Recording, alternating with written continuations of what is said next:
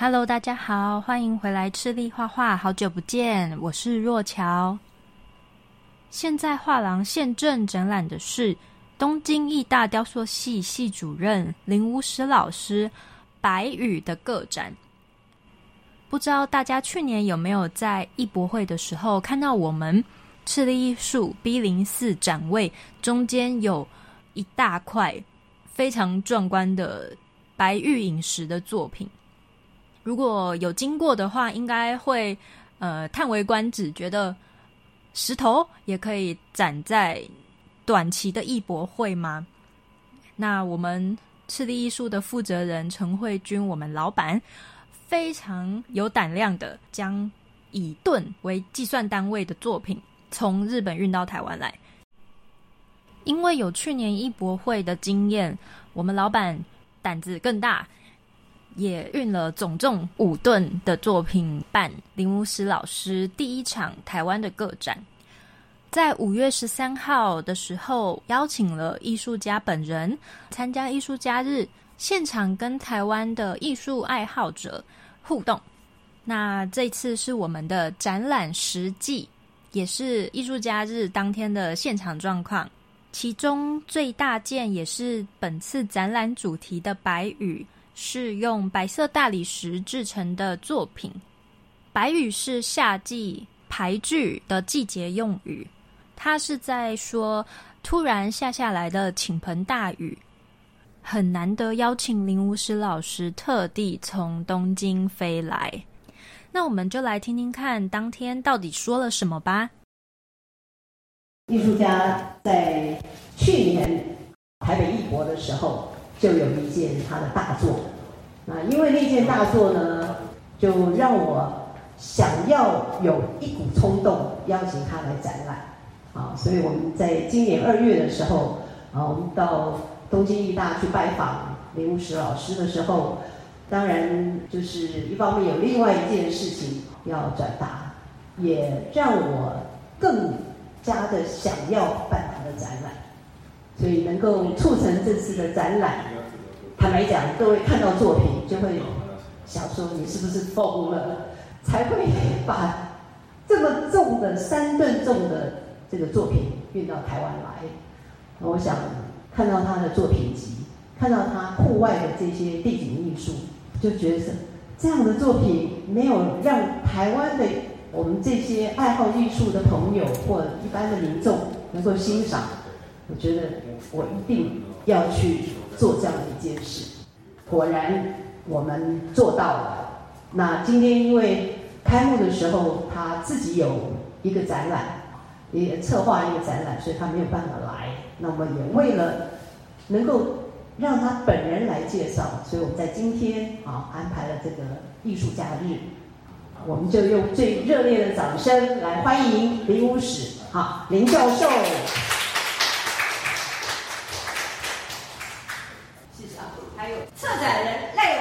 永新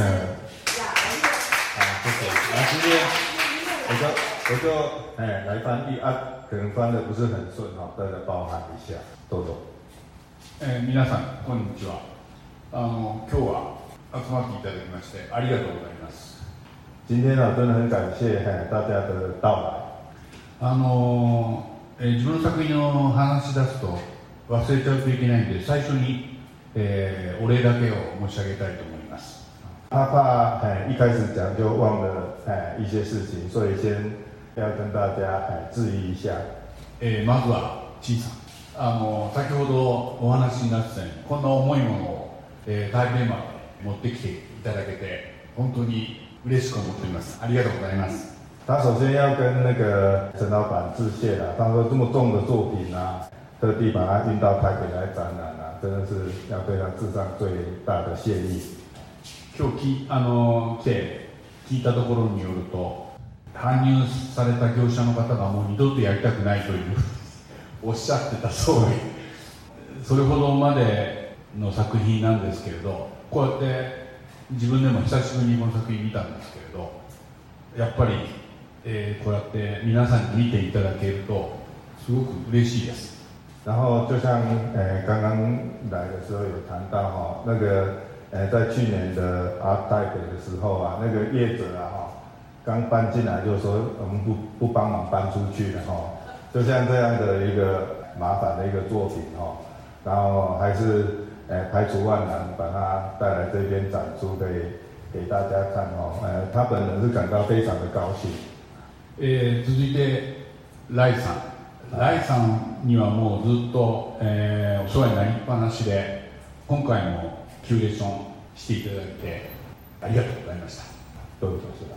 他说接下来要感谢我了。他说在这整个过程啊，哎，都是我在帮忙联络跟协调，然后这个又当策展人啊，他要跟我感谢。其实哎，大部分都是画廊这边做的比较多了，哎，其实我这边真的没帮上什么忙啊。不过还是就是这样，谢谢。あの私のあの台湾での、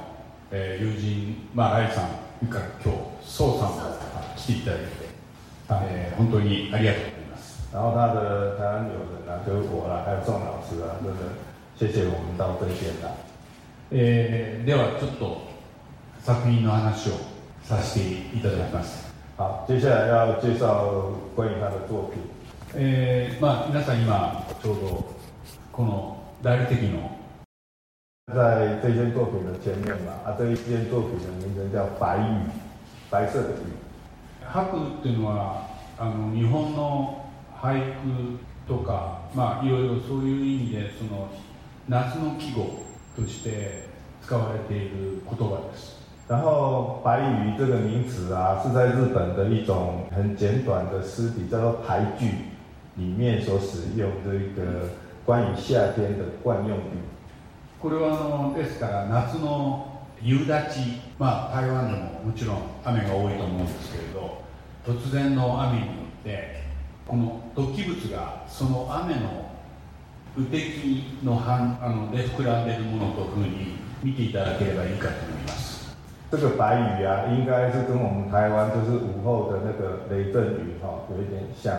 在夏季，他知道我们台湾应该雨量相当多哈、哦然后夏天的那个突然下起的那个雷阵雨啊，打到地上所喷起来的那个水滴的感觉，就做成这些凸起物。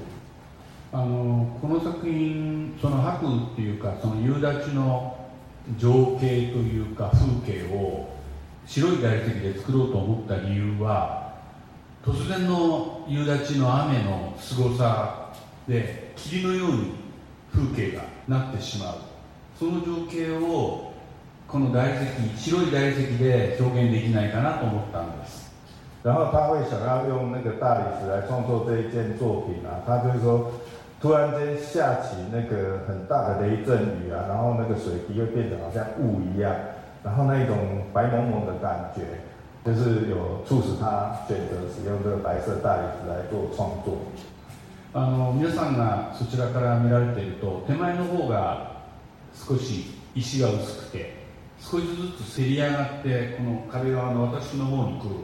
せり上がっていくんですよねでこれが同じ厚みの平らというんではなくて少しこうせせり上がることによってその情景感を出そうとしています。他说：“各位站在那一边，那个石头比较薄嘛，这边比较厚，应该是想要让观者从那边看过来啊，这边好像有一个情境感，有有一个景深感这样的感觉。”で私がその四畳半の作品だったりこの白雲もそうなんですけれどこの今皆さんが立っていらっしゃるこの地面も作品の一部だと思って他说这一件也好，或者是他以前所做的四铁半的作品也好，其实他在展出的时候都是也把我们所站的这个地方的那个地面也当成作品的一部分在思考。でそれはウィンドウ側の立ってる林間という作品にも共通するんですけれど林間という作品あのウィンドウ側の立ってる作品は、えー、この壁がベース地になってるというふうに見ていただけるとこの床からの横にこう並んでるものと立ってるものの関係が少し理解していただけるんじゃないかなと思います。然后我们外面那个橱窗那里不是有一件五根石柱的那个作品，那一件叫林间，然后 如果说那个林间的作品的墙壁，你把它跟这件作品的地板，把它当成同样一个存在，那你就大概可以理解这个地板跟作品，或者是林间的墙壁跟作品之间的关系。私の作品のあの基本的なものはこの水平方向と垂直の関係のものが 多いんですけれど石を、まあ、どのようにこう扱うかという。でこれもなぜ分割されてるか。あの1個の作品1個ものでは1個の塊ではなくてなぜ分割されてるかということを考えた時にもちろんその1個だと大きすぎるから大変だっていう理由も、えー、あるにはあるんですけどそれ以上にこのパーパーツっていうか部分になることの意味があります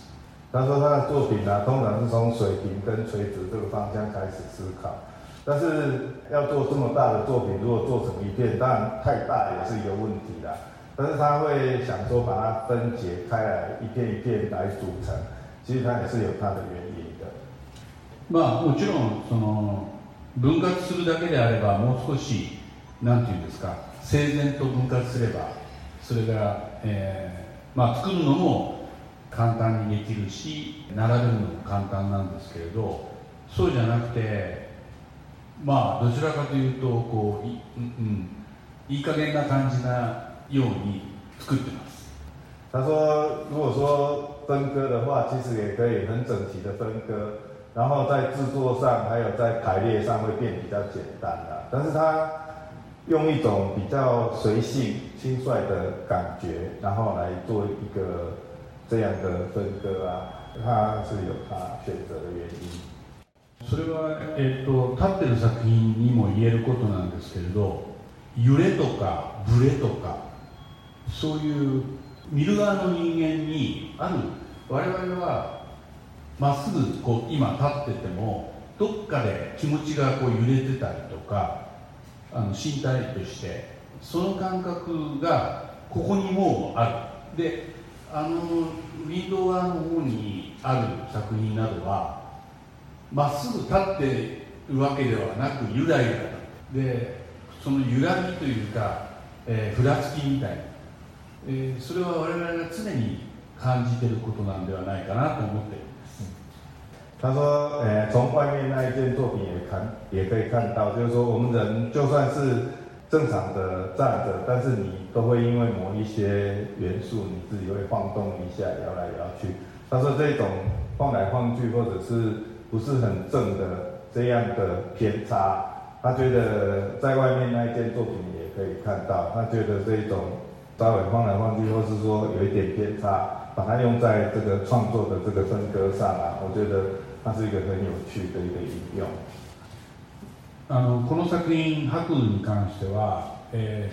ー、4年ほど前に台湾芸大の、えー、シンポジウムだったかななんかがあって、はい、僕が、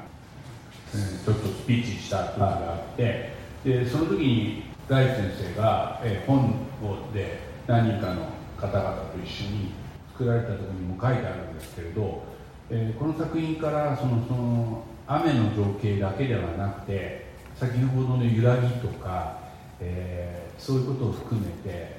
できるだけこう怪しげな夢の世界に引き込まれるようなものが作れたら面白いということを考えてたものなんです。